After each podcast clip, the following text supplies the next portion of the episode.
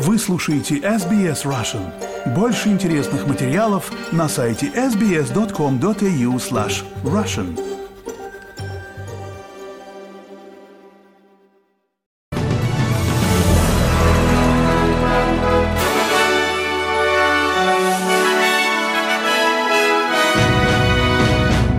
Добрый день, вы слушаете новости СБС на русском языке у микрофона Светлана Принцева.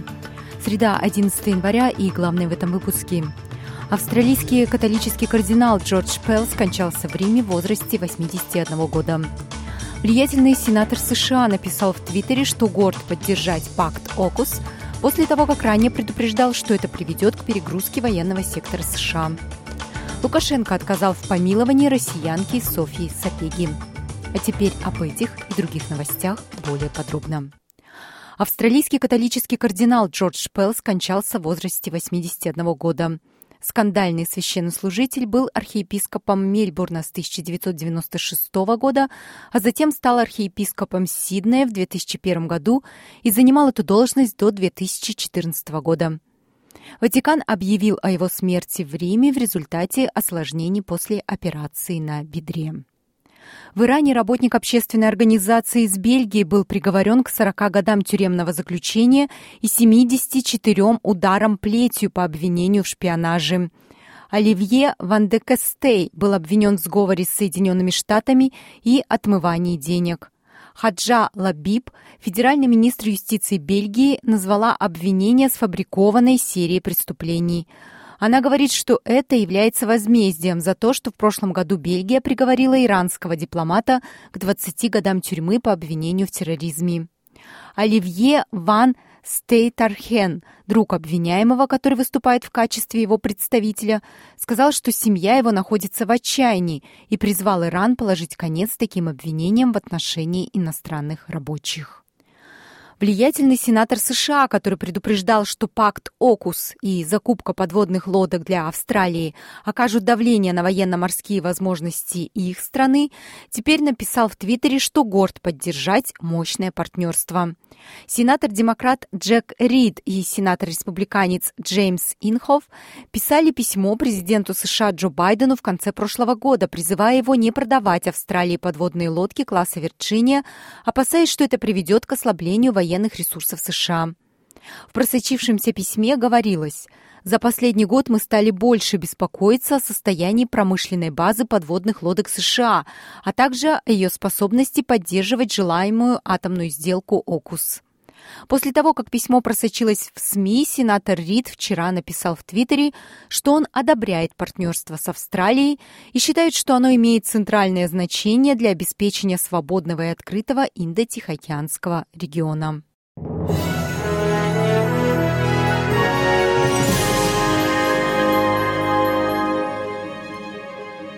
Вы слушаете новости СБС.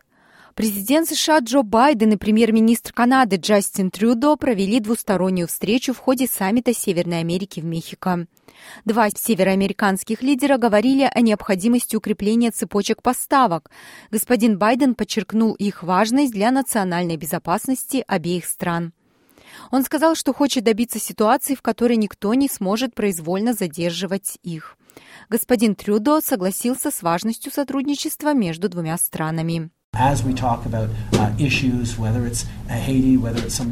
Когда мы говорим о проблемах, будь то Гаити, будь то проблемы в Южной Америке, говорим ли мы о важнейших полезных ископаемых и энергии, или о том, как мы собираемся продолжать двигаться вперед, для создания этих эффективных и устойчивых поставок мы многое сможем сделать вместе.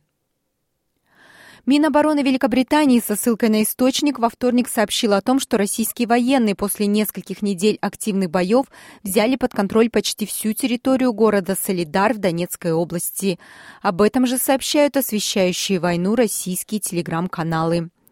BBC написала, что российские части, основную ударную силу которых составляют наемники из ЧВК «Вагнер», продавили линию обороны ВСУ к югу и северу от Солидара, прикрывающего Бахмут с северо-востока. Теперь и Солидар, и сам Бахмут находятся в полуокружении. Минобороны Украины подтвердила, что российские солдаты ведут штурм, несмотря на большие потери. Замминистра обороны Анна Маляр заявила, что украинская армия продолжает держать оборону в городе.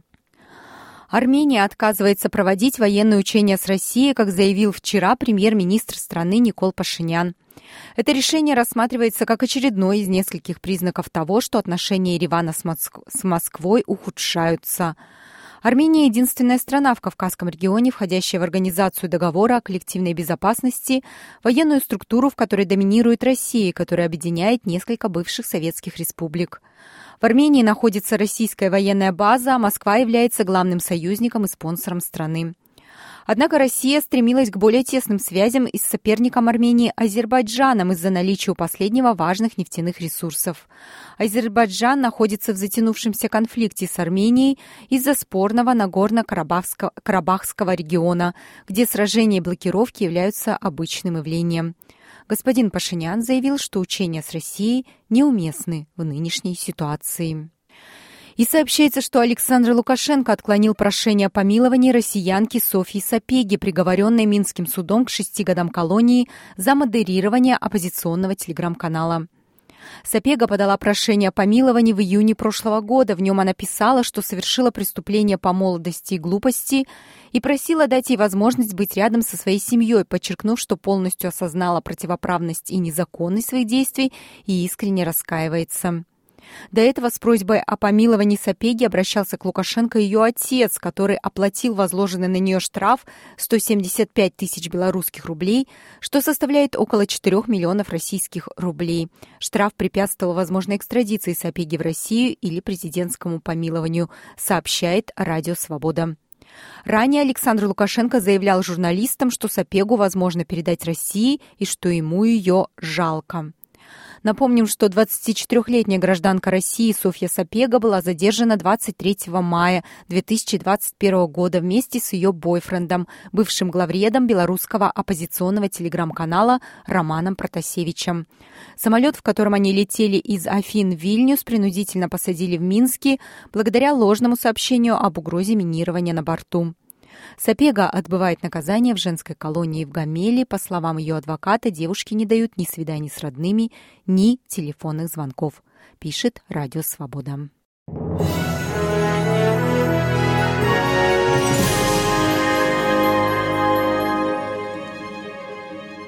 Вы слушаете новости СБС. Согласно данным, опубликованным аналитиком данных CoreLogic и оценщиком недвижимости PropTrack, рост арендной платы в Австралии начал замедляться.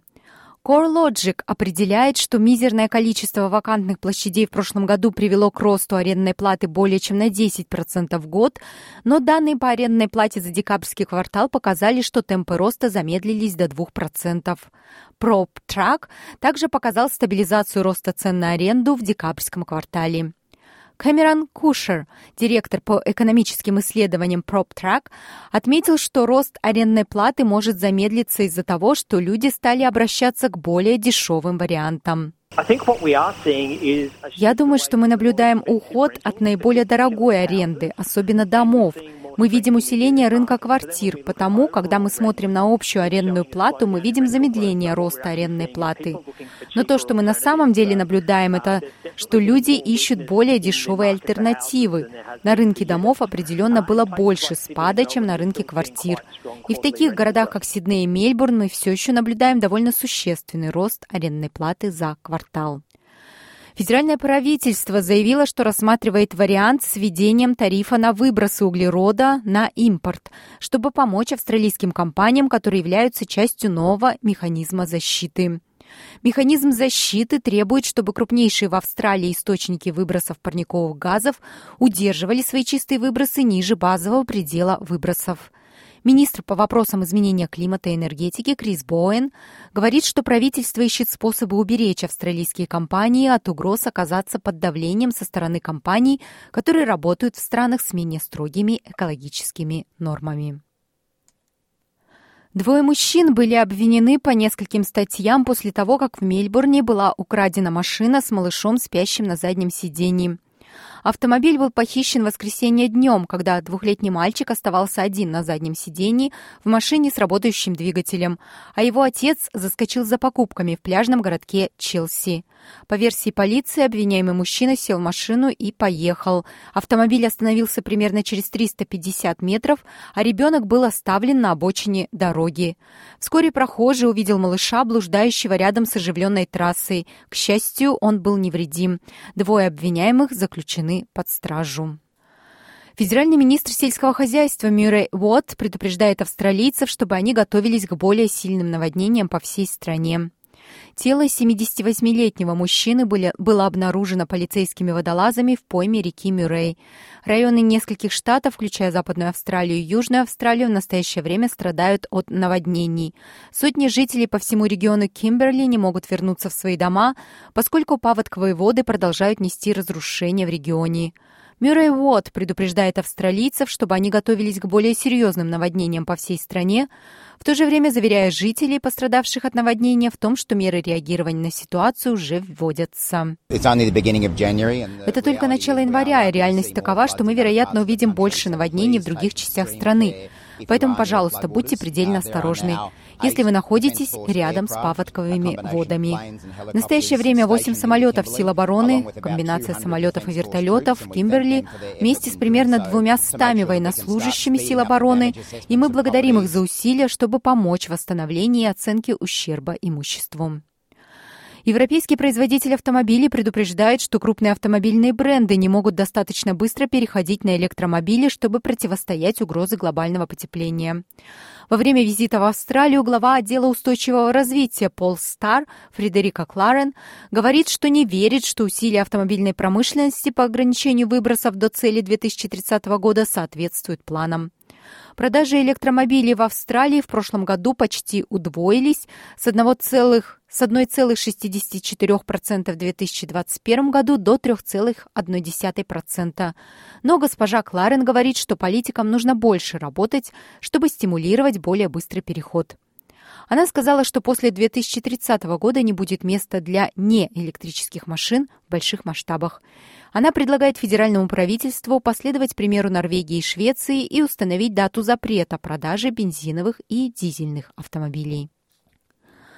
И к спортивным новостям теннисный чемпион Рафаэль Надаль будет участвовать и в другом виде спорта. Он стал владельцем команды в первом в мире чемпионате по гонкам на электрических лодках. Надаль войдет в состав своей команды на первом сезоне чемпионата мира, который должен начаться в конце этого года в разных городах. Эта серия является детищем Алехандро Агага, основателя электрических гоночных и внедорожных серий Формула И и Extreme И. Надаль стал новым именем на растущем листе звезд спорта, которые владеют командой в чемпионате, включая пилота Формулы 1 Red Bull Серхио Пересса. Рафаэль Надаль сейчас находится в Мельбурне и готовится к защите своего титула на открытом чемпионате Австралии.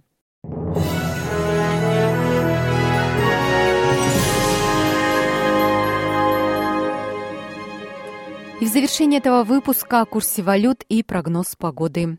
Австралийский доллар торгуется по цене 69 американских центов, 64 евроцента и 48 рублей 24 копейки.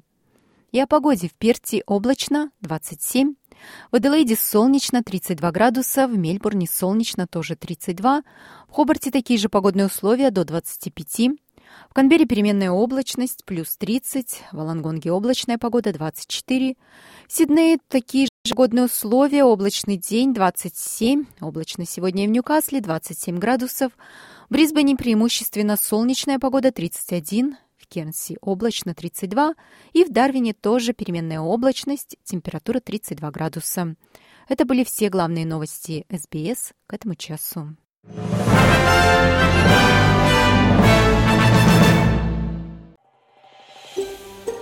Хотите услышать больше таких историй?